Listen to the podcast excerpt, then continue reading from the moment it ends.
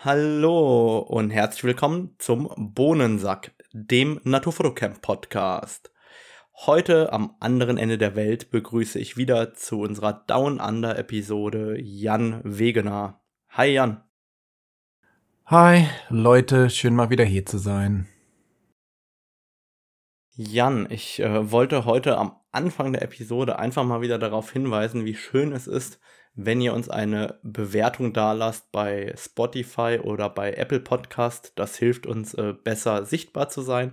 Und ich habe gesehen, bei Spotify gibt es schon richtig viele Bewertungen und äh, bei Apple Podcast auch. Wir freuen uns über jede einzelne und lesen uns die natürlich gebannt durch und ähm, dementsprechend einfach mal äh, die Anmerkung, wenn ihr uns auch gerne was zurückgeben wollt, dann gerne auf diesem Wege. Genau, schnell Pause drücken, Bewertung schreiben und weiter geht's.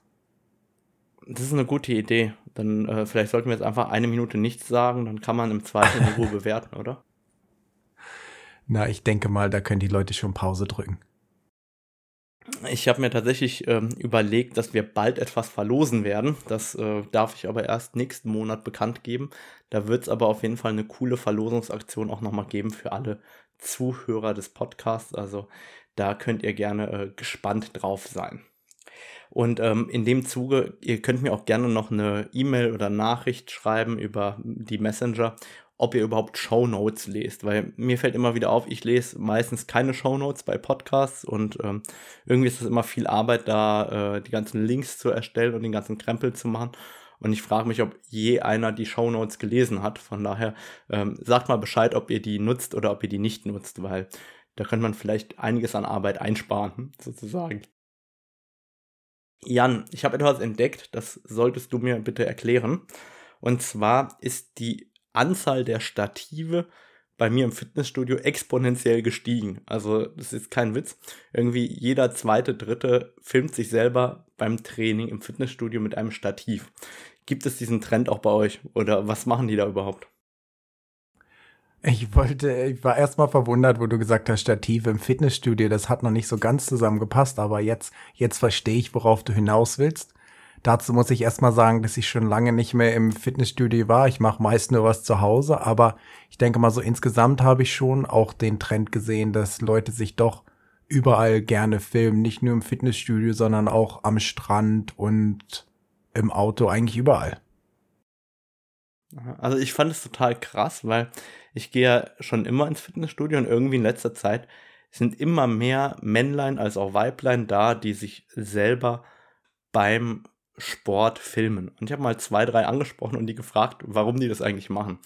Und die Antworten waren ganz unterschiedlich. Der eine sagte mir, der schickt das an seinen Personal Coach, damit er nochmal gucken kann, ob die Bewegungsabläufe so gut sind. Und die nächste war dann äh, als Influencerin berufen auf Instagram. Also es gibt anscheinend auch unterschiedliche Arten, warum man sich filmt im Fitnessstudio.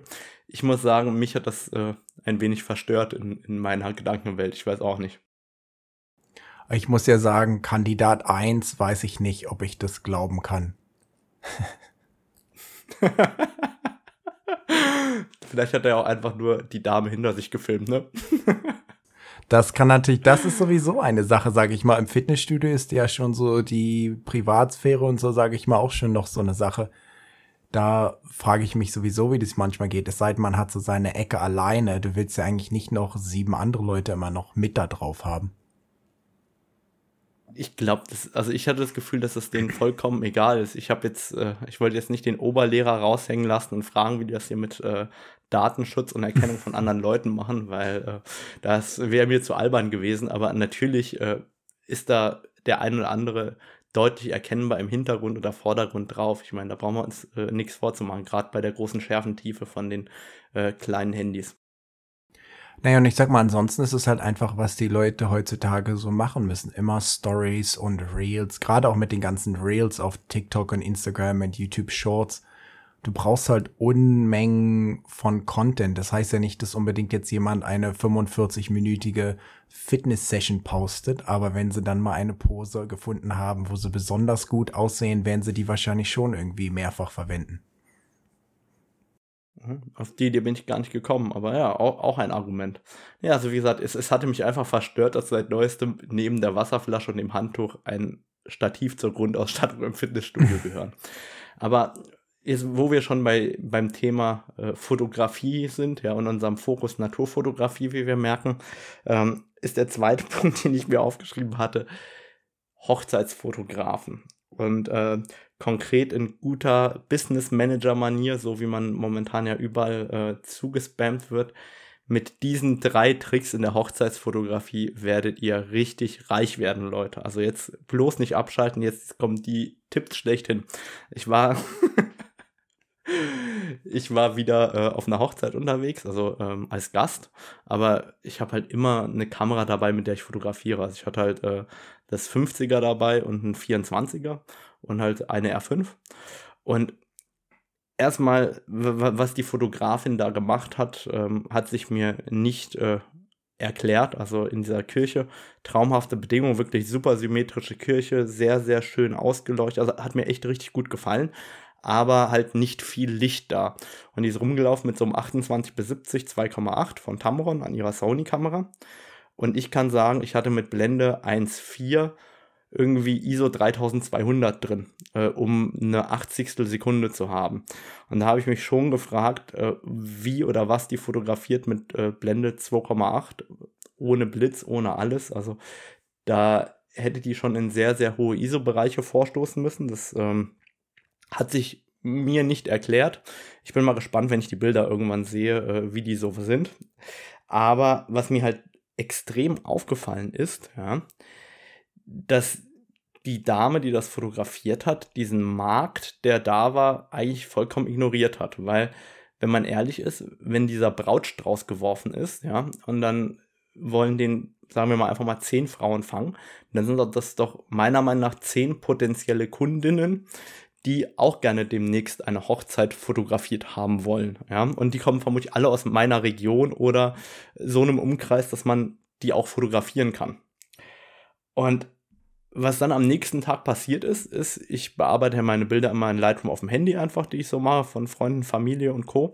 Und da waren natürlich auch äh, ein, zwei Bilder vom, vom Brautpaar. Und die habe ich natürlich gerade der Braut ähm, am nächsten Morgen per WhatsApp rübergeschickt. Irgendwie drei Bilder. Und was ist? Die Bilder werden natürlich sofort auf WhatsApp, Instagram und so weiter geteilt. Und alle, die auf der Hochzeit waren, teilen die dann natürlich weiter. Und was ich überhaupt nicht verstanden habe, ist, warum zur Hölle geht die Fotografin nicht hin und macht das selber? Weil das ist doch das Marketinginstrument schlechthin, dass du sozusagen am nächsten Tag einfach nur drei sinnlose Bilder, was weiß ich, äh, Ringtausch, Pärchenfoto und Gruppenbild, drei Bilder, es müssen ja nicht mal die drei besten sein, einfach schnell äh, von der Kamera auf dein Handy schickst oder auf dein iPad, die in Lightroom Mobile in drei Minuten bearbeitest. Das alles hat dann fünf Minuten zusammen gedauert und dem Brautpaar schickst, dann hat man doch eine derartige Werbewirkung, ja, und so viele potenzielle neue Kunden, wie man niemals über Facebook äh, Werbeanzeigen oder sonstiges reinbekommt. Und wie, wie soll ich sagen, mich hat es richtig aufgeregt, weil ich einfach nur gedacht habe, ey, da verschwendet jemand wieder mal volle Lotte sein, seine Möglichkeiten, Kunden zu akquirieren in so einem Moment. Ich weiß nicht, wie du das empfindest. Naja, verschiedene Sachen. Du weißt ja nicht, ob sie überhaupt neue Kunden braucht. Vielleicht ist der auch schon so ausgebucht, dass sie überhaupt keine neuen Kunden mehr annehmen kann. Aber ich sag mal, es ist aber auch eine bestimmte Erwartungshaltung, sage ich mal. Wenn du jetzt eine Hochzeit fotografierst und da ja in der Regel auch gut für bezahlt wirst, dann ist schon so die Erwartungshaltung oder wäre die Erwartungshaltung für mich, dass da schon die Bilder mit etwas mehr Muße bearbeitet werden und das kann dann auch mal etwas länger dauern. Vielleicht da weiß ich gar nicht, ob ich das so toll finde, wenn die mir da so drei so schnell dahergemachte Bilder sozusagen schicken würde. Ich verstehe natürlich, was du sagst, weil die erste Wirkung ist natürlich die größte. Wenn du jetzt so drei Monate wartest, bis du dann die Bilder hast, dann ist so ein gewisser Teil verpufft. Andererseits ist es dann aber auch was ganz Besonderes, wenn du dann die Bilder bekommst oder so. Also ich kann da so beide Seiten von sehen eigentlich. Und ich sag mal, in Sachen Dunkelheit in der Kirche, da kann man wohl nicht viel machen, außer die ISO nach oben schrauben, weil ich sag mal, du, wenn, vor allem wenn die alleine war, war die alleine ohne irgendwelche anderen Leute?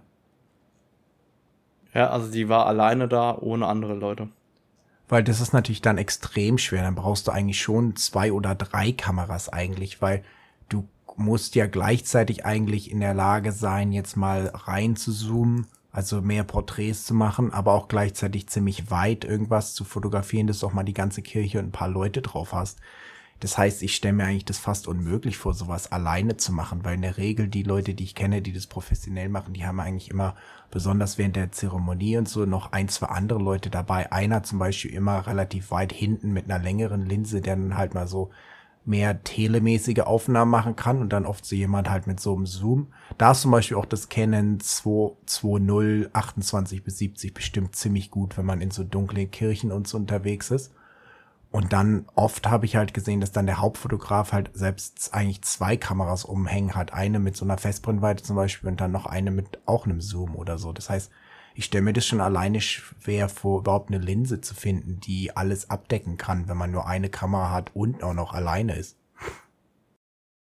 Ja, nee, das, das sehe ich auch so, aber nochmal zurück zu dem ersten Punkt ich glaube, also mir, mir geht es ja gar nicht darum, dass man alle Bilder schnell bearbeitet, aber dass man einfach was hat, dass man am nächsten Tag rumschicken kann, noch an die Oma oder an irgendjemanden, der vielleicht nicht dabei war, weil meiner Meinung nach interessiert ja dieses Event, diese Hochzeit ja eigentlich nur an diesem Wochenende.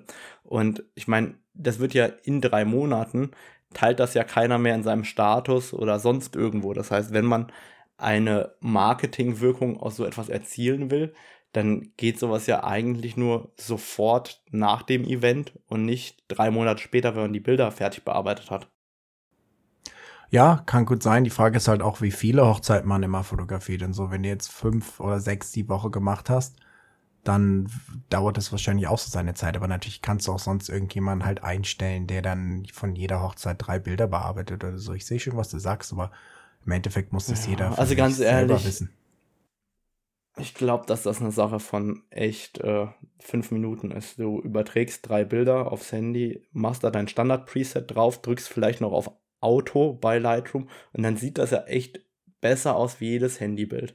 Und das reicht ja halt vollkommen aus für diesen ganzen Statusgerödel, den die Leute da immer auf WhatsApp und Instagram machen. Also ich, äh, ich bleibe dabei, dass ich das eigentlich äh, für sehr, sehr viel verschwendetes Marketingpotenzial halte. das schon, aber du degradierst gleichzeitig schon auch deine andere Arbeit etwas. Wenn du quasi sagen kannst, ach ja, hier, ich kann dir schon die besten Bilder in zwei Minuten schicken und die anderen kommen dann irgendwann später, weil dann interessiert sich wirklich gar keiner mehr für die anderen Bilder, wenn sie sagen, ach naja, wir hatten ja schon die besten Bilder. Ja, also da kann man wahrscheinlich gesagt, e ewig diskutieren. Ja, stimmt. Also ich glaube noch nicht mal, dass es die besten wären. Ich, ich würde halt einfach äh, aus, aus drei Punkten der Hochzeit aber drei, wie soll ich sagen, Schlüsselszenen nehmen. Und die besten, das kann man ja hinterher entscheiden, aber halt einfach, dass man irgendwas in der Hand hat. Aber ja, also ich, ich fand es einfach seltsam, weil am Ende des Tages werden dann zum Beispiel meine Bilder geteilt und ich kriege dann hinterher wieder die Anfragen, die ich gar nicht haben will. Ähm, aus dem Bekanntenkreis oder aus den Bekanntenkreisen und muss dann immer sagen, nee, ich äh, fotografiere nur für mich ein bisschen. Ich werde keine Hochzeit fotografieren. Also ich äh, muss dann ja immer dankend ablehnen. Ja, damit wir nicht ganz in der Hochzeitfotografie stecken bleiben, hast du denn noch was anderes gemacht, außer auf Hochzeiten rumzulungern? Ja, ich habe äh, deinen Instagram-Feed äh, mir angeschaut und wo wir beim Thema Werbung sind, hast du gepostet, dass du jetzt auch auf Vero unterwegs bist oder wieder auf Vero unterwegs bist. Wir sind ja beide Early Influencer und sind seit 2018 sehr erfolgreich auf Vero unterwegs. Was ist Vero? Also Vero heißt meine Schwester eigentlich. Ach, auch interessant. Aber ich, naja, es ist halt ein, naja, sagen wir mal, Instagram-Klon, der damals schon halt versucht hat, etwas anders zu sein und es dann grandios gescheitert ist. Alle Leute sind da halt damals hingepilgert, weil die gesagt haben, die ersten eine Million User müssen nichts bezahlen und dann alle anderen müssen was bezahlen. Da wollten dann alle auf einmal schnell hin, falls dann doch mal was draus wird sozusagen. Und jetzt hat es halt wieder Beliebtheit erlangt, weil sich halt so viele Fotografen nicht mehr auf Instagram verstanden fühlen, weil die halt deutlich mehr Reels pushen und wenn man jetzt nur Fotos postet, dann ist da schon nicht so viel los auf dem Account. Und ja, wie gesagt, ich hatte den Account, ich werde jetzt ein paar Mal posten, aber ich mache mir da jetzt auch keine Illusion, dass das jetzt ganz schnell das nächste Instagram wird oder so. Das wird so langsam vor sich hinwachsen und was auch ganz schnell passieren kann, Instagram verändert halt den Algorithmus wieder und dann werden auch die meisten Leute wieder zurückkommen. Das ist meine etwas düstere Prognose, beziehungsweise es ist halt nicht so einfach, sowas aufzubauen wie Instagram. Natürlich hat man jetzt hier als Fotograf nicht wirklich so viel Spaß auf Instagram. Aber es ist jetzt auch nicht so, dass du auf Vero gehst und dann gleich 100.000 Followers und 50.000 Likes auf jedem Bild kriegst. Das heißt, du fängst ganz langsam wieder an. Und was mich persönlich stört, ich finde es extrem schade, dass es eigentlich nicht so eine Explore-Page so richtig gibt wie bei Instagram, wo man einfach ganz schnell mal Bilder von anderen Leuten kennenlernen kann, weil wenn man sich da einfach so rumguckt, dann werden dann zwar immer irgendwie so Fotografen vorgeschlagen, aber es ist jetzt nicht so, dass man einfach mal so schnell durch so ein Bilderfeed scrollen kann.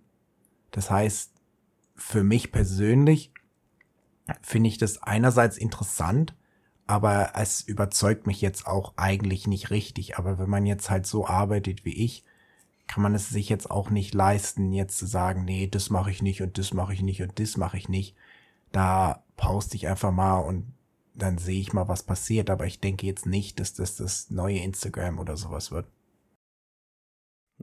Also ich muss sagen, ich habe die App nicht verstanden. Also ich finde mich da ganz schlecht zurecht. Ähm, also erstmal kriege ich ja auf der einen Seite Freundschaftsanfragen, ja, denen ich ein Level zuordnen muss, damit ich dann schlüsseln kann, äh, was die sehen dürfen, gegebenenfalls, also von enge Freunde bis alle. Und dann, ähm, also ich, ich, ich verstehe auch die Notifications nicht, also, weil, wann sehe ich denn, ob jemand kommentiert hat oder so, also mir, mir erschließt sich das ganze Layout der App irgendwie nicht ganz. Also vielleicht bin ich auch äh, zu sehr in Instagram gefangen, aber ich komme mit der Vero-App bis jetzt nur sehr, sehr schleppend bis gar nicht zurecht, wenn ich ehrlich bin. So, so ist mein, also mein Empfinden davon. Instagram ist halt einfach viel intuitiver, selbst TikTok ist viel intuitiv, intuitiver zu benutzen. Und ich sag mal, der Grund, warum da jetzt alle hingehen, ist auf Englisch sagt man FOMO, Fear of Missing Out. Also aus Angst, dass das man nicht dabei Kopf. ist, sozusagen, den Zug, den Zug verpasst. So, deshalb machen wir es ja auch. Das heißt, jetzt letzte Woche hatte Peter McKinnon auf YouTube auch so ein Video gemacht, der hat ja irgendwie fünf Millionen Follower und darauf sind, hin sind halt auch nochmal viele dahin und ich denke, da wird sich halt was Kleines bilden, aber ich sehe jetzt nicht wirklich, dass das jetzt ein wirklicher Instagram-Konkurrent wird. Das Beste, was ich sehe, ist eigentlich, dass einfach Instagram sagt, oh oh, jetzt gehen ja doch ganz schön viele Leute weg, wir müssen doch mal was im positiven Sinne für Fotografen verändern. Witzig, dass du jetzt Peter McKinnon ansprichst, weil tatsächlich den habe ich mir heute auf Vero angeschaut und der hat ja selber auf äh, Vero auch nur irgendwie 96.000 Abos. Und wenn man dann bedenkt, dass der auf YouTube, ich glaube, 5,5 Millionen oder wie viel er im Moment hat, dann ist es ja eigentlich auch nur ein Tropfen auf den heißen Stein, was er da bei Vero bis jetzt äh, an Followern erreicht hat. Ist ein gutes Beispiel. Vorgestern waren es aber nur 30.000. Das heißt, das hat sich schon noch gut entwickelt. Aber es ist trotzdem okay. auch sch schon ein Beispiel, dass selbst jemand wie er es auch nicht schafft, jetzt gleich hunderttausende Leute rüberzuziehen. Wobei hunderttausend in so einer kurzen Zeit ist jetzt auch nicht, nicht so schlecht sozusagen. Aber es ist halt, ja. ist halt auch nicht so, dass es selbst die großen Leute dort so schnell schaffen, weil es aber meiner Meinung nach auch schwierig ist, irgendwie da neue Leute zu finden. Es ist irgendwie alles so drauf getrimmt, dass du so mit deinen Freunden im kleinen Kreis was machst, aber gleichzeitig verhindert das ja in so einer gewissen Weise etwas, das Wachstum oder die Wachstumsmöglichkeiten vielleicht und ja, muss man mal sehen. Ja, Wie gesagt, also, ich bin da auch nicht der größte das, das sehe ich auch so. Fan von dem Layout.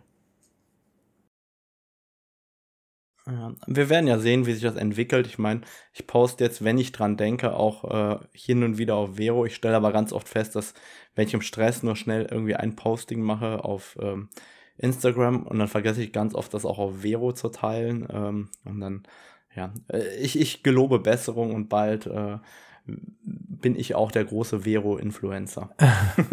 ich, ich hüpfe ja, ich tanze, oder ich sag mal, ich tanze ja auch öfters noch auf Twitter umher.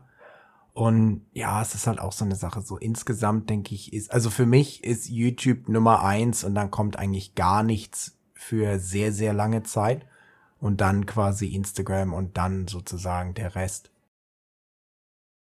Du, da fällt mir ein, äh, ich hatte mal gehört, dass es von Adobe eine Anwendung gibt, um seinen Instagram-Feed zu planen. Und ich habe neulich bei mir durch mein Creative-Abo gescrollt und geguckt, welche Application das ist von äh, Adobe. Hab aber nichts gefunden. Weißt du zufällig, wie das Ding heißt oder benutzt das zufälligerweise selber? Habe ich noch nie von gehört.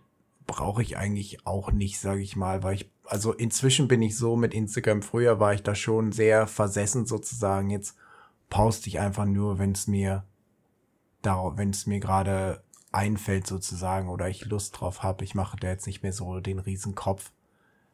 Von daher okay.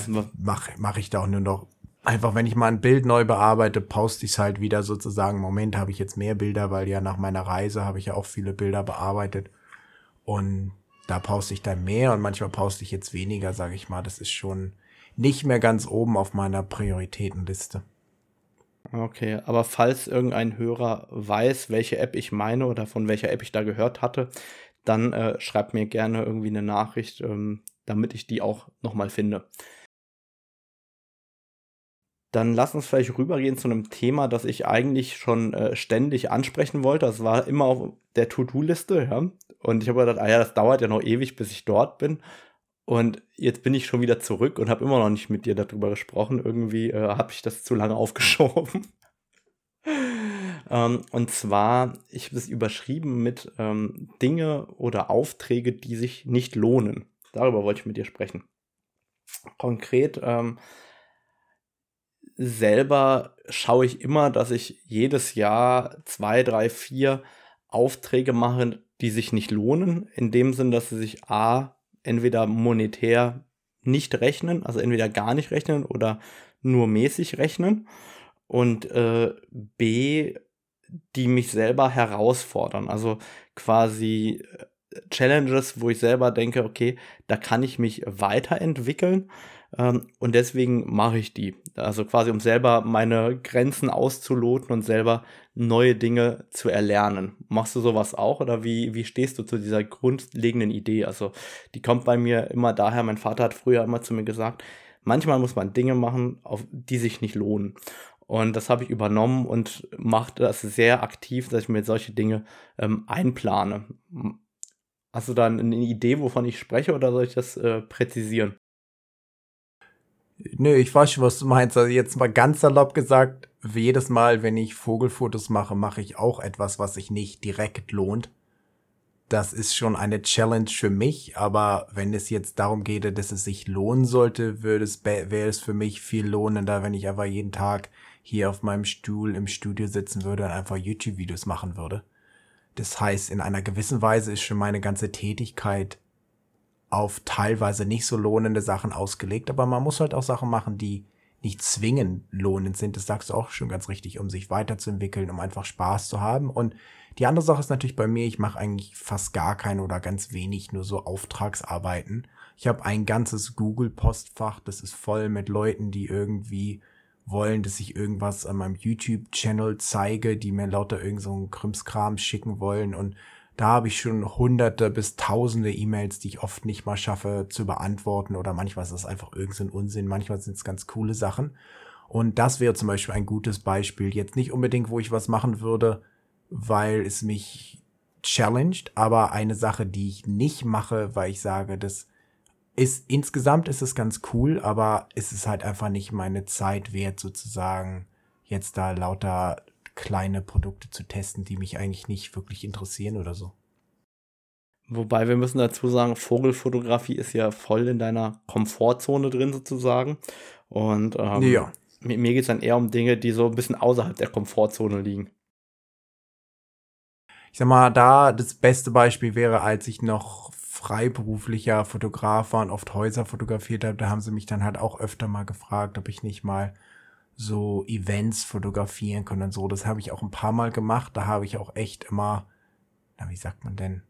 Bin ich, sage ich mal, sehr ins Schwitzen gekommen. Das war schon sehr weit aus meiner Komfortzone, wenn du da irgendwie Leute, halb besoffene Leute abends noch schönes Gruppenfoto machen musst oder so. Da war schon, war schon immer lustig und wo ich nie warm geworden bin, was ich immer mal probiert habe, aber so halt professionelle Porträts zu machen. Das habe ich ein paar Mal probiert, auch durch meine alte Arbeit und so, aber da bin ich zum Beispiel nie warm geworden und da habe ich dann auch irgendwann gesagt, das will ich einfach nicht mehr machen. Ich habe ein paar Mal das probiert, aber das war so für mich so weit aus der Komfortzone heraus, dass ich das dann nicht mehr machen wollte. Also ich finde, das ist auch immer wichtig, das auszuprobieren und für sich zu merken, taugt das einem oder taugt das nicht. Und ähm, ich hatte in dem Jahr ähm, einen Auftrag angenommen für, ich nenne es mal, Werbebilder, Imagebilder, wie auch immer, für einen ganz besonderen Ort. Also ich habe dort äh, schon zwei oder dreimal Workshops gemacht. Ähm, und das Besondere an diesem Ort ist, also es ist der äh, Michaelshof im Biosphärenreservat Flusslandschaft Elbe.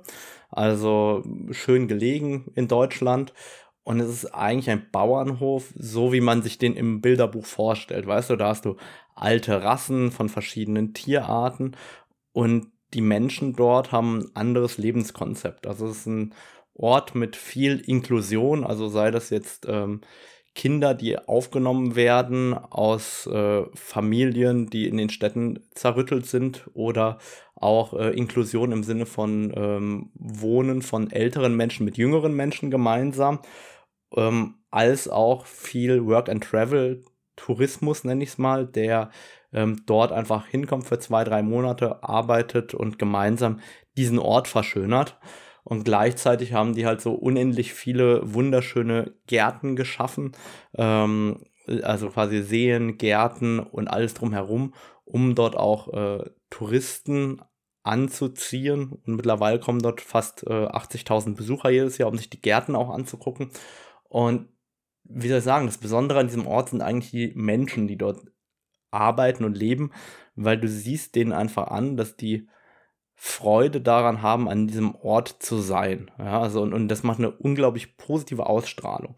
Und ich hatte gesagt, komm, ähm, ich guck mal, wie das so ist, dort äh, wirklich konzeptionell an diesem ähm, Werbebilder der Gärten und oder der äh, Pflanzen und so weiter zu arbeiten und habe dann äh, diesen Auftrag auch angenommen und ähm, hatte eigentlich schon die ganze Zeit so Bauchschmerzen, was mache ich denn da dann vor Ort so ungefähr. Habe mir so ein bisschen überlegt, wie sieht das Konzept aus und habe dann natürlich auch mit denen darüber gesprochen, was sie sich genau vorstellen und wie, wie das Konzept ist und habe mir daraus in Anführungszeichen eine Art To-Do-Liste im Konzept ähm, überhaupt erarbeitet, damit ich nicht komplett planlos einfach ähm, nur vor mich hin fotografiere.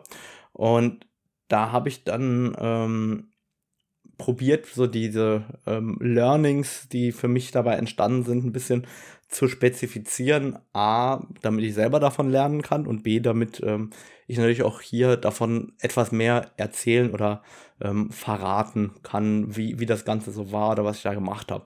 Ich habe grundlegend so die halbe Fotoausrüstung ähm, eingepackt, also irgendwie Festbrennweiten, alles, was äh, geht im unteren Bereich, also 24 mm, 35 mm, 50 mm, 85 mm, 135 mm. Und dann genauso die Zooms, also 14, 35, 24, 105 und 100, 500. Und dann wollte ich mal schauen, was ich überhaupt brauche vor Ort.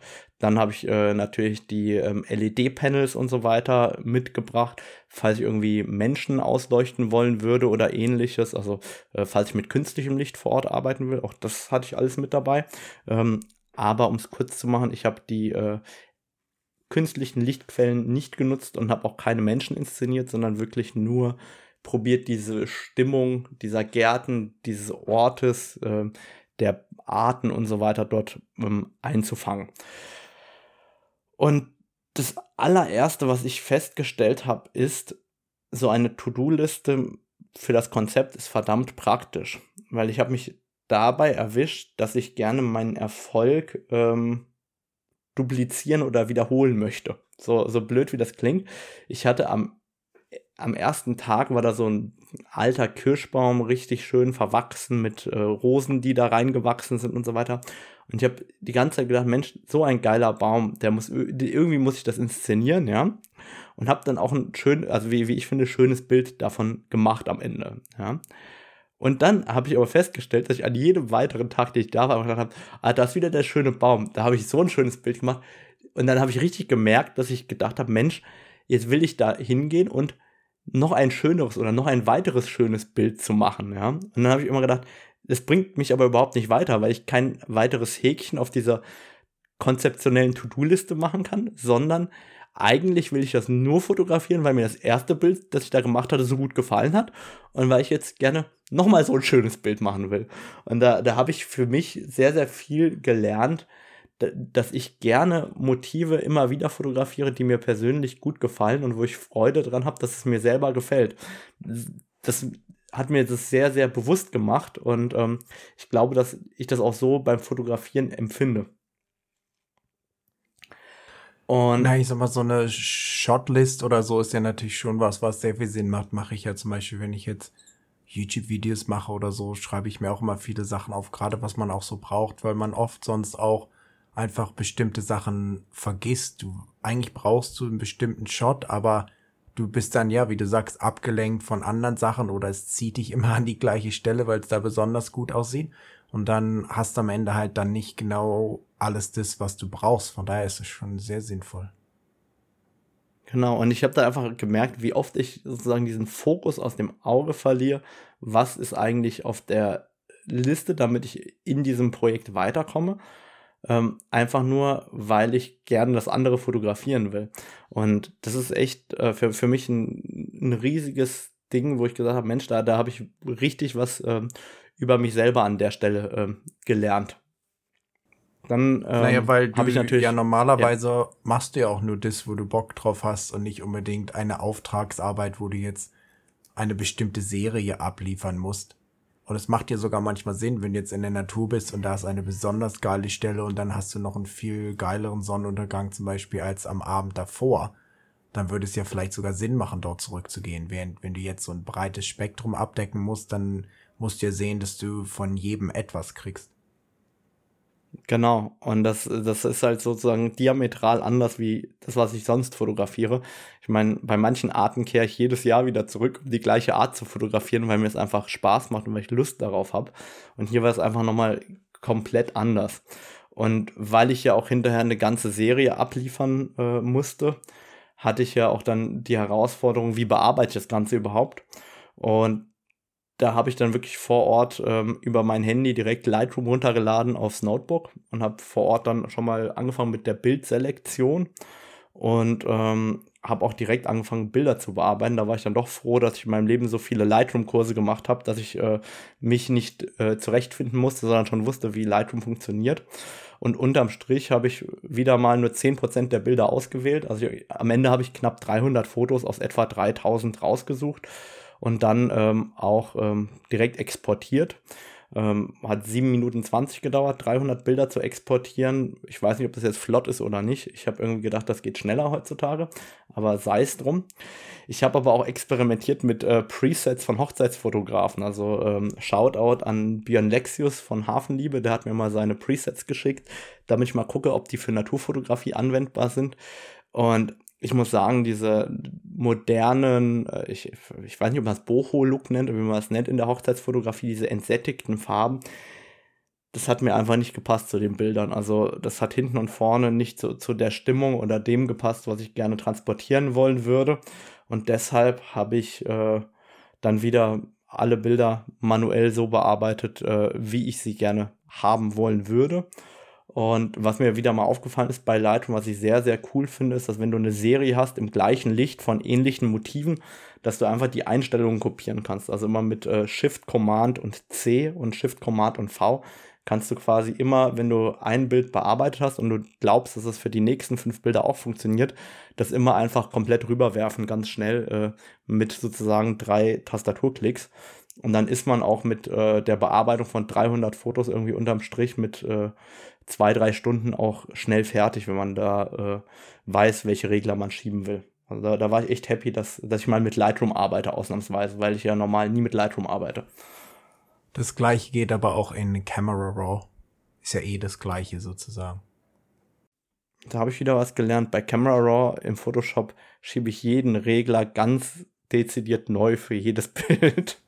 Kannst aber auch es genauso kopieren wie in Lightroom. Es ist ja quasi, inzwischen ist ja Lightroom und Camera Raw überhaupt kein Unterschied mehr. Es ist ja identisch, außer da, wo es sitzt sozusagen. Lightroom ist halt Lightroom ist quasi Camera Raw im Lightroom-Mantel und Camera Raw in Photoshop ist einfach nur Camera Raw, aber du kannst es quasi identisch benutzen. Ja, ich, ich wusste noch nicht, dass der Shortcut der gleiche ist, aber das ist gut zu wissen. Dann äh, es ist quasi das mit. identische, das identische Programm. Zum Beispiel, wenn ich meine eigenen Prosets installiere in Camera Raw in Photoshop, sind die zum Beispiel auch schon automatisch in Lightroom installiert, weil der einfach die gleiche auf die gleichen Profile und so zugreift. Wusstest du, dass wenn du das dann auch noch in deine Mobile-App auf dem Desktop reinziehst, dass die dann auch auf deinem Handy auftauchen, die Presets von dir? Das habe ich gehört deutlich mal, wusste ich nicht. Ich habe noch nie Lightroom Mobile benutzt.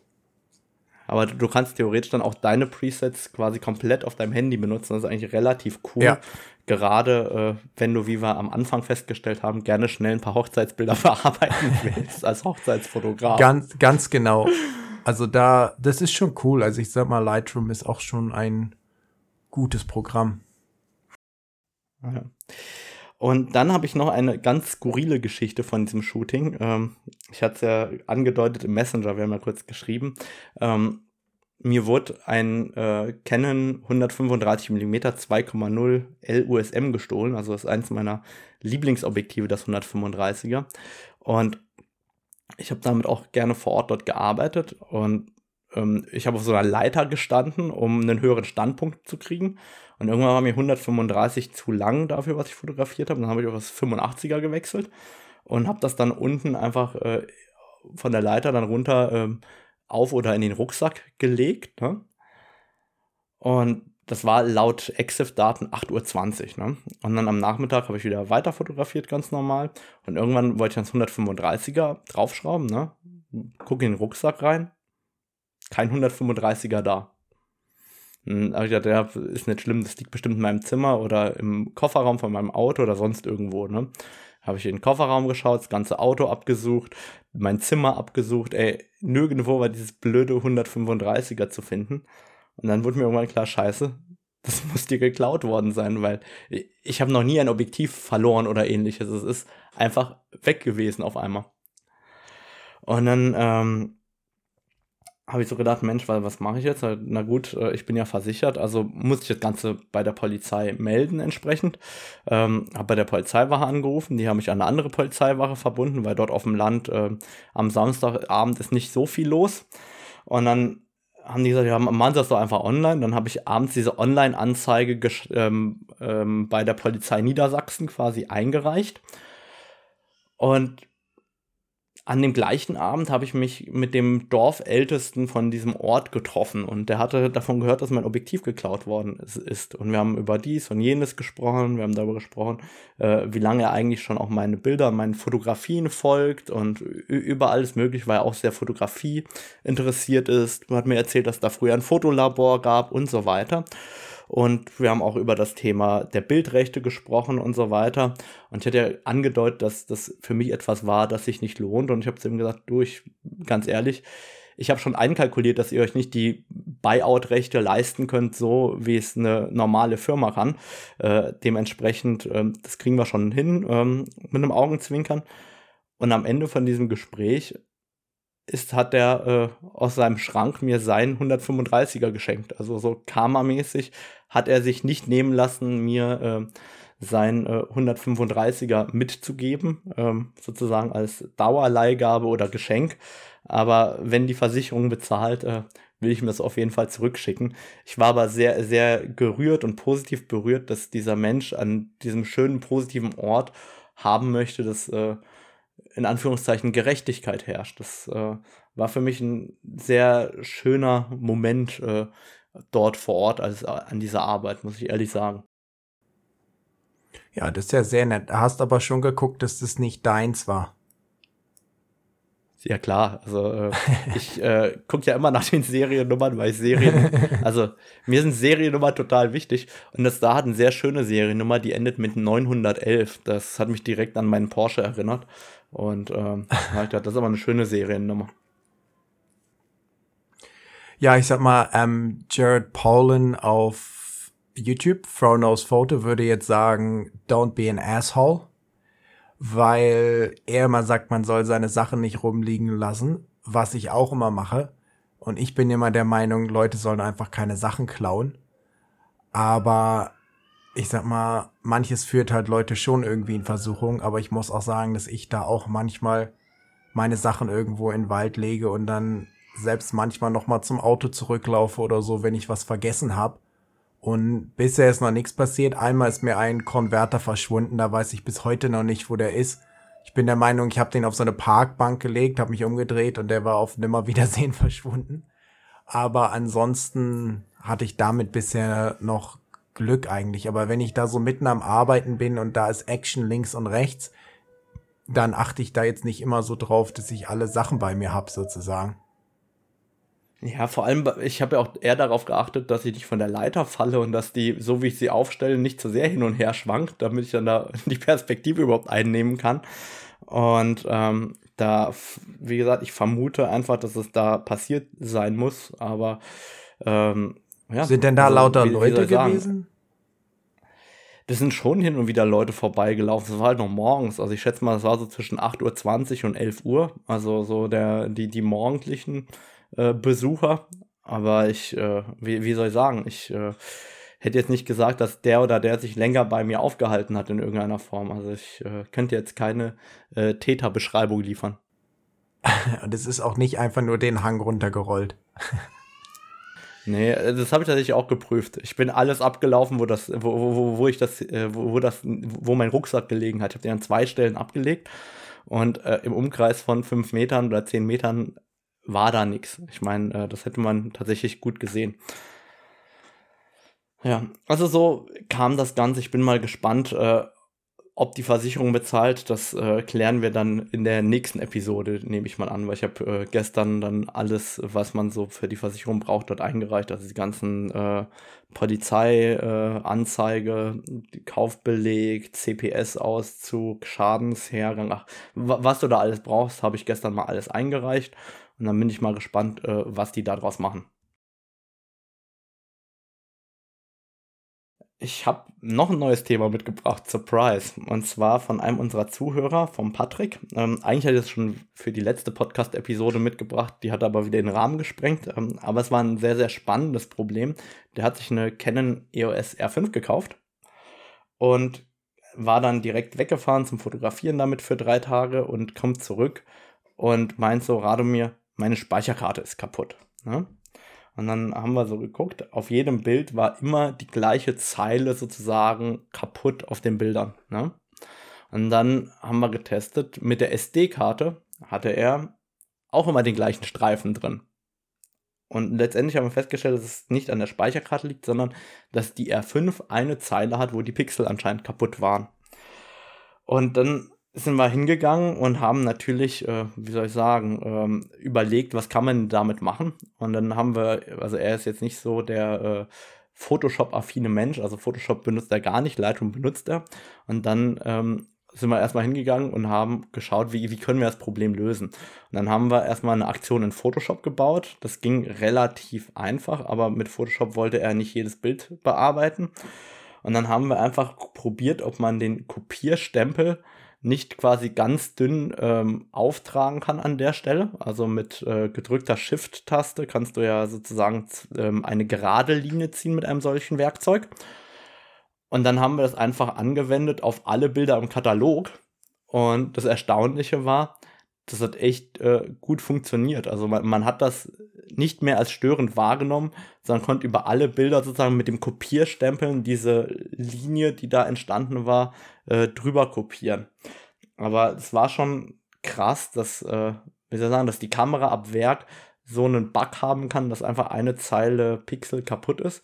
Und ähm, umso erstaunter war ich, dass man dass es so einfach korrigieren kann, ohne dass man jetzt alle Bilder wegwerfen muss. Also da war der Patrick, glaube ich, sehr, sehr happy drüber.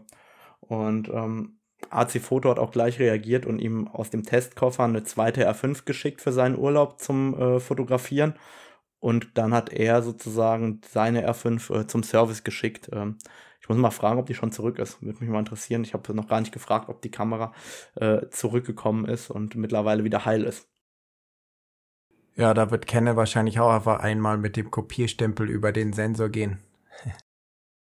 Ich nehme an, die tauschen da die komplette Sensor-Unit, weil Canon äh, arbeitet ja genauso in Baugruppen wie alle anderen. Also wenn du ja auch deinen Sensor verkratzt, tauschen die auch einfach den kompletten Sensor, weil sie nicht in der Lage sind, dieses Glas abzumachen und äh, im Reinraum nur das Glas zu tauschen. Ja, ja.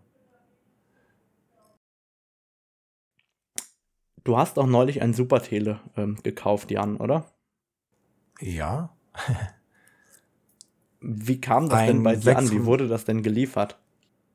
Es wurde geliefert in einer Box und dann in noch einer Box und dann nochmal eingewickelt und dann in einem, nein, dieser Tragetasche und dann nochmal eingewickelt. Und wer das auspacken sehen möchte, kann das auch auf YouTube machen. Habe ich in irgendeinem Video mal ausgepackt. Hast du dir mal angeschaut, ähm, was auf diesen Stempeln steht, die da äh, auf den Verpackungen drauf sind? Nein.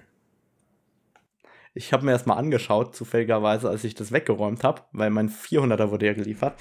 Und es ist der komplette dumme Verpackungswahn, weil aus Asien wird das Supertele geliefert, einfach nur in der Box. Ja, das heißt, da sind alle möglichen Aufkleber. Das heißt, das äh, RF 400er oder vermutlich auch ein 600er. Ich nehme an, die fliegen einfach Business Class auf so einem Sitz nach Europa oder nach Australien, vielleicht auch im Frachtraum, je nachdem.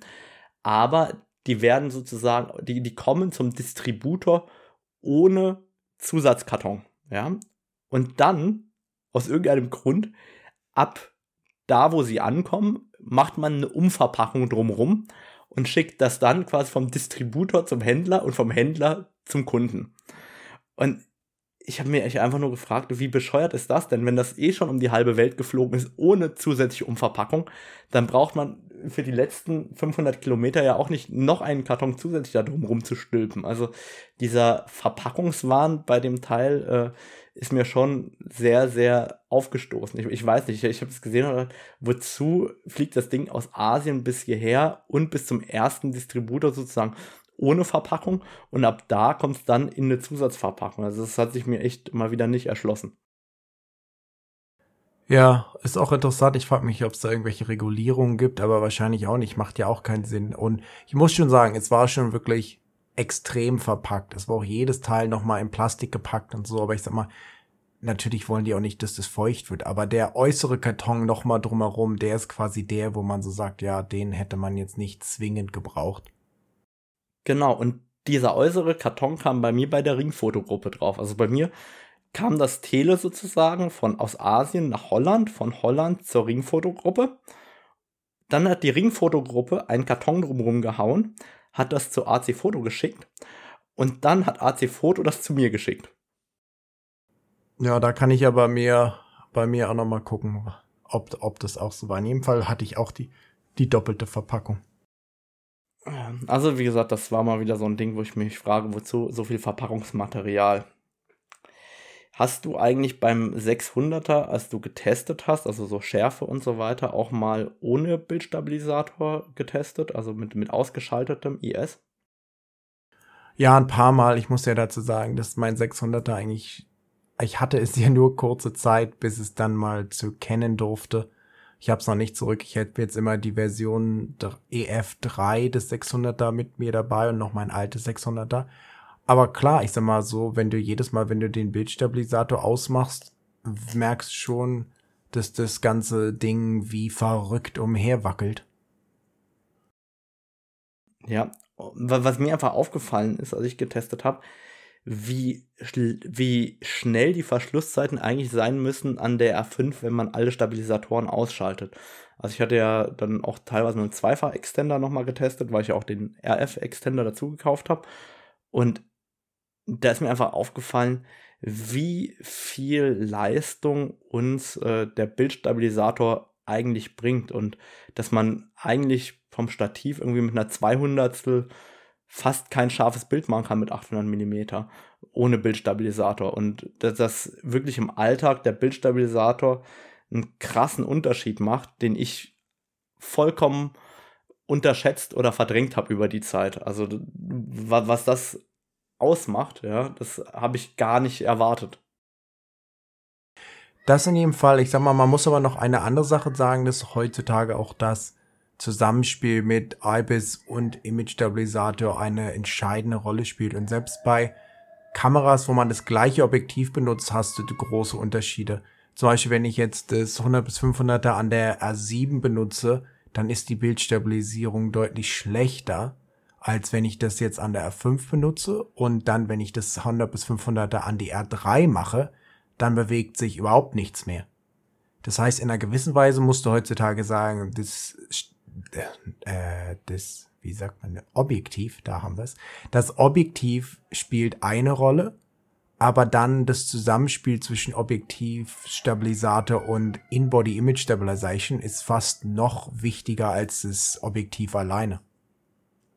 Ja, das ist mir auch aufgefallen bei der R3 mit dem 85er. Alter, ich habe mit dem 85 2.0 zwei Sekunden Freihand belichten können und das war scharf. Das geht mit der R5 hinten und vorne nicht mit der äh, mit dem 85er. Da war ich echt äh, verblüfft von der R3 in Zusammenspiel mit dem 85er. Ja, also das, wie gesagt, das bei mir auch. R3, da bewegt sich gar nichts sozusagen. Da kann, denke, der kleinere Sensor und der bessere IBIS zusammen, nicht der kleinere Sensor, also weniger Megapixel und dann der IBIS ist da perfekt ausgelegt sozusagen. Da ist, da auch mit dem 100 bis 500er, 500 Millimeter, da bewegt sich eigentlich gar nichts. Ja, das fand ich auch absolut äh, beeindruckend, diesen Unterschied. Ich, ich habe es eigentlich nur auf die Pixeldichte geschoben, aber jetzt, wo du sagst, dass es auch noch äh, zur R7 sozusagen hin schlechter wird, ähm, scheint es dann wohl auch neben der Pixeldichte auch das Zusammenspiel zwischen IBIS und Objektiv zu sein. In jedem Fall, also an der R7 kann ich quasi kein Freihand-Video machen, weil das einfach zu sehr wackelt. Natürlich hast du da aber auch mehr effektive ähm, Brennweite sozusagen. Während an der A3 kannst du Freihand-Video machen wie vom Stativ quasi. Ja. Nee, das, also wie gesagt, das, ich finde es total krass. Und ich habe das Gefühl, dass ich einfach verdrängt habe, wie schwer es war, scharfe Bilder mit der 5 DSR zu machen, also mit 50 Megapixel mit Spiegelschlag und ohne IBIS. Und äh, erst recht habe ich vergessen, wie schwer es war, mit den Generationen vorher scharfe Bilder zu machen. Ja. Und wie sehr ich mich daran gewöhnt habe, was der Bildstabilisator so ausmacht und dass man auf einmal auch einfach mal aus der Hüfte mit dem Klappdisplay fotografiert. Ey, ohne Bildstabilisator wäre das gar nicht möglich. Also bin ich echt dankbar, dass die Technologie uns da äh, andere Fotomöglichkeiten nochmal bietet mittlerweile. Ja, noch gerade im Videobereich, das ist ja für mich, hat schon mein Leben verändert, sozusagen, die R5 und die R3 mit dem 100 bis 500, weil du kannst dann schon relativ gut einfach mal schnell frei Hand auch ein geiles Video machen, was ja vorher gar nicht ging. Das hat, ist ja einfach wie verrückt durch die Gegend gewackelt. Ja, also das, wie gesagt, das, das hat echt äh, bei mir nochmal Klick gemacht und äh, da bin ich echt happy und froh drüber. Ich habe letzte Woche mit Jan Lessmann telefoniert. Ähm, und zwar haben wir über das Thema unter anderem ähm, Honorare bei Vorträgen gesprochen. Und ähm, wie soll ich sagen, Jan hat ein Angebot bekommen von einem sehr bekannten Fotofestival und ähm, hat mir genannt, was er denn angeboten bekommen hatte als Honorar. Und wir waren uns beide einig, dass man das nicht machen kann für das Honorar und haben darüber gerätselt, ähm, wie diese Festivals, die von Vorträgen leben, ihre Referenten derart schlecht äh, bis gar nicht bezahlen können oder wollen. Und die Frage an dich ist eigentlich, wie war das denn auf der Bird Conference, bei der du vor ein paar Monaten warst? Ähm, also wie, wie, wie ist das denn in Australien? Also hier war das so, dass äh, wenn du die Reisekosten quasi übernommen bekommst, ähm, kommen unterm Strich irgendwie 150 Euro raus dafür, dass du ähm, den ganzen Tag auf so einem Event rumhängst. Und ähm, was ja, wie soll ich sagen, als Selbstständiger einfach nicht realisierbar ist, wenn man irgendwie Geld verdienen will. Und die Frage war, wie, wie ist das denn in Australien? Ist es auch so, dass dort diese Preise für Vorträge so im Keller sind oder ist es bei euch anders? Also ich sag mal so, wir haben ja vorhin über ähm, Sachen gesprochen, die man macht, auch wenn die einem nichts einbringen.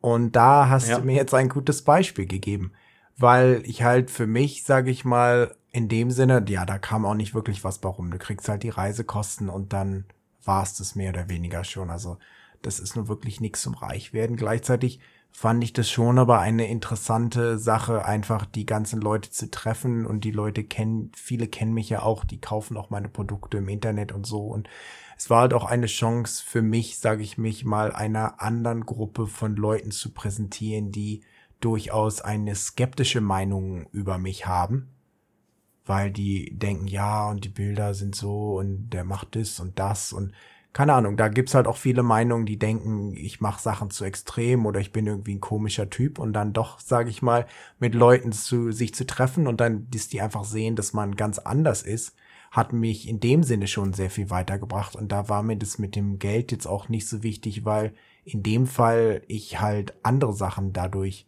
hervoranbringen konnte und das war sozusagen mein Charity-Projekt.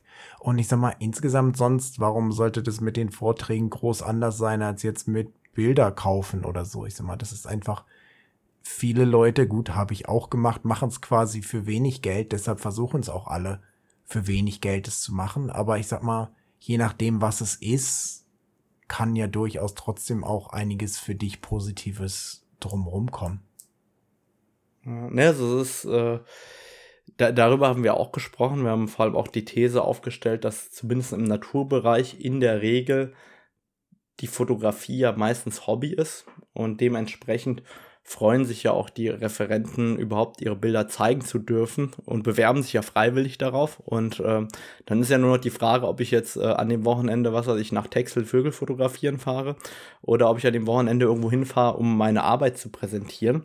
Ähm, aber es ist einfach ähm, schon krass, wenn man sich vorstellt, dass man ein Festival hat, wo es nur um Vorträge geht und ähm, der, der am meisten Abstriche machen muss am Ende, ist der Referent. Und das, äh, ja, wir, wir, wir fanden das einfach ein bisschen seltsam. Und ähm, das Interessante ist, ich kenne ja die andere Facette, wenn das von der industriellen Seite bezahlt wird, also wenn ich das zusammen mit äh, Canon mache, dann äh, kriege ich ganz andere Summen bezahlt für einen Vortrag, als wenn mir, dass der Festivalveranstalter sozusagen mich dort äh, gebucht hätte. Das ist äh, eigentlich, ja, es ist ein Ungleichgewicht, das äh, meiner Meinung nach recht unfair ist, wo ich gerne irgendwas gegen machen würde. Ähm, aber das liegt ja natürlich auch nicht in meiner Hand, beziehungsweise ich kann auch sagen, dass wir äh, bei der GDT, beim Festival in Lünen, tatsächlich die Referenten auch besser bezahlen. Aber ich glaube, das ist halt auch eher die Ausnahme ähm, als die Regel mittlerweile. Gut, ich weiß ja nicht, so viel Geld werden ja diese Festivals auch immer nicht einnehmen. Aber natürlich hast du schon recht, immer dieses unbezahlte Arbeiten ist schon etwas nervig, aber deshalb lege ich für mich persönlich zum Beispiel überhaupt kein Augenmerk eigentlich auf Bilderverkauf oder irgendwelche Vorträge oder so, sondern mache halt andere Dinge, die mir viel Geld einbringen und dann kann ich so eine Sachen halt dann mal machen oder nicht machen, aber das ist dann fast egal sozusagen. Naja, wie gesagt, ich glaube halt für die, die, für die das wichtig ist, ist es halt einfach schade, dass das äh, so schwierig geworden ist in dem Umfeld. Also es äh, ist, ist echt nicht, äh, nicht mehr die Zeit, dass man pro Vortrag 2000 Euro verlangen kann, es sei denn, du machst deine eigene Vortragstournee, dann äh, ist es vermutlich etwas anderes, wenn du dann die Locations selber buchst und äh, selber deine Vorträge planst vor Ort. Ja, ja, klar. Und ich sag mal, in einer gewissen Weise mit YouTube und so, du findest ja auch viele so Vorträge schon mehr oder weniger im Internet. Sag ich mal, es ist ja selten, dass jetzt jemand was vorträgt, was noch niemand irgendwo gesehen hat. Da merke ich, dass ich alt bin. Ich würde auf YouTube gar nicht danach suchen. Ich mag das ja, also da sind gerne auch so Festival mit echten Leuten und dann gucke ich Nein, das ist natürlich, ich sag ja darüber. ich sage ja auch gar nicht, dass das das Gleiche ist, sage ich mal, aber so insgesamt, also persönlich finde ich Festivals auch am besten, weil du halt wirklich in Kontakt mit den Leuten kommst und so. Und ich denke auch in jedem Fall sollten Fotografen allgemein besser bezahlt werden, aber es ist nun mal so, dass viele Leute es für umsonst machen und dadurch halt der Preis für alles im Keller ist und in dem Falle habe ich ja selbst dazu beigetragen. Aber die Sache ist halt auch die, es ist ja nicht so, dass, oder es ist ja das gleiche Argument wie mit den Fotos wirklich. Du sagst halt, wenn du jetzt sagst, nee, ich will aber 5000 für den Nachmittag haben, dann sagen die halt, naja, dann halt nicht. Das heißt, ja, im Endeffekt musst du für dich selber abwägen. Man muss halt gucken, dass das irgendwie zusammenpasst unterm Strich. Das ist ja vollkommen klar. Aber ja, wie, gesagt, mir, mir hat es einfach wehgetan, das zu sehen oder ähm, eben auch zu hören. Und ähm, ja, da denkt man schon mal drüber nach, was man da eigentlich äh, manchmal produziert. Naja, natürlich, weil es auch in einer gewissen Weise ja die Arbeit der Leute gar nicht honoriert. Es ist ja nur auch nicht so einfach, sich da vorne hinzustellen und mal eine Präsentation zu machen und das dann auch gut rüberzubringen und so. Das dauert ja auch einige Zeit. Das heißt, du, selbst wenn sie dir was Gutes bezahlen, heißt das ja noch nicht mal, dass du jetzt wirklich für die ganze Zeit, die du da reingesteckt hast, kompensiert wirst, weil am Ende ist Vortragen auf der Bühne ist ja wirklich der kleinste Teil eigentlich. Du musst dir Gedanken machen, du musst irgendwie ein Skript machen, du musst dann einen richtigen Vortrag zusammenbauen. Das heißt, das ist ja eigentlich das, Und was du musst jahrelang fotografiert haben dafür. Ja, ganz genau. Naja, hast du denn einen Tipp des Monats oder Tipp der Woche oder wie auch immer für die Zuhörer? Ja, bevor ihr ein Bild auf Instagram postet, solltet ihr Radomir fragen, ob das auch gut bearbeitet ist. Weil du hast mich ja diese Woche gerüffelt, dass mein Bild von dem Kasua, das ich gepostet habe, etwas zu weit gepusht war. Und im Nachhinein konnte ich es auch sehen. Es ist ja immer lustig. Geht dir bestimmt auch manchmal so. Du bearbeitest Bilder und bearbeitest und bearbeitest und irgendwann kannst du dann gar nicht mehr so richtig unterscheiden, was du überhaupt gemacht hast sozusagen. Und in dem Falle war es halt sehr regnerisch, so die Nebelschwaden sind durchgezogen sozusagen. Da war eine so eine sehr helle Ecke, die mich immer irritiert hat. Und da habe ich es dann doch etwas zu weit getrieben. ja, du, du hattest wirklich, es sah halt so aus am Ende, als ob der Vogel da ausgeschnitten und reingesetzt wäre, weil du einfach den Hintergrund und den Vogel so stark voneinander sequenziert hattest, dass ja, das sah einfach nicht mehr echt aus. Ich hatte das Gefühl, das wäre so mit dem Porträtmodus vom iPhone gemacht. Nein, das war ja auch ein guter Tipp. Es, es fehlte ja auch gar nicht so viel. Es war ja wirklich nur eine, eine Kurve sozusagen, wo ich den Himmel etwas heller gemacht habe und ein bisschen schwarz aus dem Vogel rausgenommen hat. Und dann sah es ja doch besser aus. Und danach konnte ich es auch sehen. Davor war man fast so etwas selber erblindet sozusagen, weil man einfach so lange drauf geguckt hat. Ich habe das aber auch manchmal. Und dann sage ich einfach, ich mache von allem nur so 50% oder 60% drauf und dann reicht das auch vollkommen aus. Und ich glaube, das ist bei allen Techniken, auch die man neu lernt, eine gute Regel. Also wenn du, keine Ahnung, wenn du lernst, wie man Augen aufhält, ja, bei Tieren, dann bist du sehr gut daran getan, nachdem du fertig und zufrieden bist, nur noch 50% davon anzuwenden, weil es einfach garantiert zu krass ist. Und es ist egal, was man lernt, ob man HDR oder was auch immer an neuer Technik gelernt hat. Ich glaube, am Anfang tut man sehr gut daran, das um 50% redu zu reduzieren und dann ist das irgendwie so, dass sich das auch fremde Leute angucken können. Ja, Augen sind ein gutes Beispiel. Das übertreiben viele Leute doch sehr und dann haben die Tiere doch sehr komische leuchtende Augen. Ja, und in dem Fall, ich denke, es war einfach so beim Bearbeiten, wenn du denkst, es ist halt nebelig, dann machst du aus Prinzip schon mal noch eine Kurve mehr, wo du so die Tiefen nach unten ziehst sozusagen und dann wird halt der ganze Vogel einfach zu dunkel in dem Fall und dann sah es doch besser aus, wenn man es etwas mehr aufgehellt hat. Ja, also definitiv. Und das fällt mir halt immer wieder auf. Und ich glaube halt auch bei, bei vielen gerade am Anfang wäre es eigentlich auch gut, 50% äh, weniger vom Sättigungsregler, 50% weniger vom Tiefenregler und 50% weniger vom Lichterregler zu benutzen. Und dann sehen die Bilder auch alle viel schöner aus. Na, da weiß ich nicht, ob ich da zustimmen kann. also ich, ich glaube, gerade am Anfang ist es doch so, dass man oft echt viel, viel zu krass die Regler benutzt. Ich habe aber auch noch einen Tipp mitgebracht. Also äh, mir, mir, war nicht bewusst, dass das dein Tipp der Woche ist. Also der stellt mich ja fast ein bisschen bloß, dass ich hier dich gerüffelt habe. mein Tipp der Woche ist noch ähm, die Komoot-App. Keine Ahnung, ob äh, jemals jemand die Komoot-App runtergeladen hat. Ich bin ja immer unterwegs und äh, habe eigentlich immer auch Laufsachen dabei, dass ich irgendwo äh, joggen gehen kann, wo ich auch immer bin.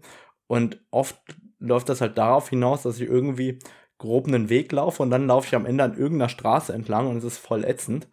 Und mit der Komoot-App kann ich einfach gucken, wo ich gerade bin und mir eine Lauf- oder Radfahrstrecke raussuchen und dann navigiert mich die Komoot-App einfach an fremden Stellen beim Sport machen. Und ich muss sagen, mir hat das viel Spaß gemacht, weil ich einfach dann äh, auch in der Natur halbwegs schön laufen kann und nicht immer nur äh, so blöde Strecken entlang der Straße laufen muss, da wo ich mich nicht auskenne. Also für die, die gerne Sport machen im Urlaub oder wenn sie unterwegs sind irgendwo auf Geschäftsreise oder sonst wie, ähm, einfach die App runterladen und mal ausprobieren, ähm, hat mir äh, sehr geholfen. Interessant, habe ich noch nie von gehört, aber klingt ganz gut. Ich vermute auch, dass das eher so ein europäisches Ding ist oder vielleicht auch nur ein deutsches Ding, Vermutlich. keine Ahnung. Aber es ist halt so wie eine Wanderkarten-App oder ähnliches, aber halt einfach für Läufer und Fahrradfahrer. Und ähm, ich fand das einfach cool, dass ich die anmache und dann gehe ich halt joggen. Und ich war der Meinung, dass, der, dass mich diese App die ganze Zeit an der Hauptstraße langführen will. Und in Wahrheit bin ich über irgendwelche Felder und an Bächen entlang gejoggt. Und äh, fand ich echt äh, cool, dass ich dann nicht äh, so hässlich an der Straße gelaufen bin. Ja, super. Cool. Jan, dann haben wir schon wieder über eine Stunde voll. Ähm, dann hoffe ich, dass ich beim nächsten Mal, wenn wir aufnehmen, einen kleineren Redeanteil habe und du wieder einen größeren. Ich hoffe auch, dass man nicht zu sehr die Leute bei mir im Hintergrund gehört hat, weil ich konnte heute nicht im Auto sitzen, weil es so viel geregnet hat, aber dafür hat man, glaube ich, das eine, andere, eine oder andere Kind kreischen hören. Genau, also ich habe nur die Kinder gehört, aber ich meine, das ist ja auch vollkommen okay. ähm, die gehören zum Podcast dazu. sind aber nicht mal mein, sind aber nicht mal meine. also ich dachte, es wäre deine Tochter, die da schreit. Nee, die, die schläft, es waren andere Kinder. okay, cool. Dann wünsche ich dir einen schönen Tag und natürlich auch allen Zuhörern alles Gute. Bis bald. Tschüss. Bis dann. Ciao, ciao.